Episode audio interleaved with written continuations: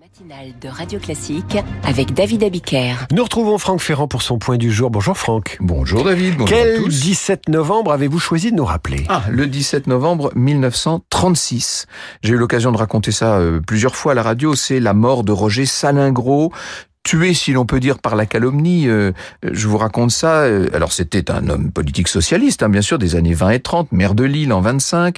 Euh, Il avait été député ministre de l'Intérieur dans le gouvernement de Léon Blum, le fameux gouvernement de Front Populaire. Et le 18 juin 36, il s'attaque aux ligues. Vous savez, ces organisations paramilitaires d'extrême droite qui prospéraient dans l'entre-deux-guerres.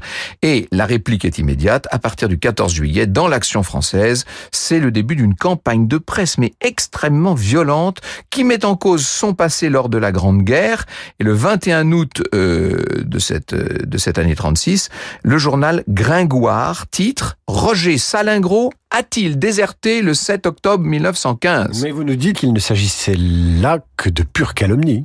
Oui, bien entendu. Hein, dès 1916, un, un tribunal de guerre avait établi après enquête qu'il avait été capturé en allant chercher euh, euh, le corps d'un de ses compagnons de tranchée. Il a donc été disculpé, mais cette campagne de calomnie euh, était euh, était trop pour lui, d'autant plus qu'il avait été très fragilisé par la mort de sa femme euh, un an plus tôt. Bref, Roger Salingro euh, n'en pouvait plus, si je puis dire, et il a choisi de se donner la mort chez lui en ouvrant le robinet de gaz.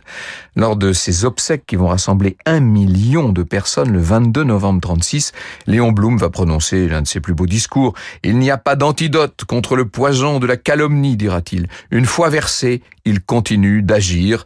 Euh, cette affaire Salingro devrait faire réfléchir certains lorsqu'ils écrivent n'importe quoi. Y compris sur les réseaux sociaux. Merci Franck.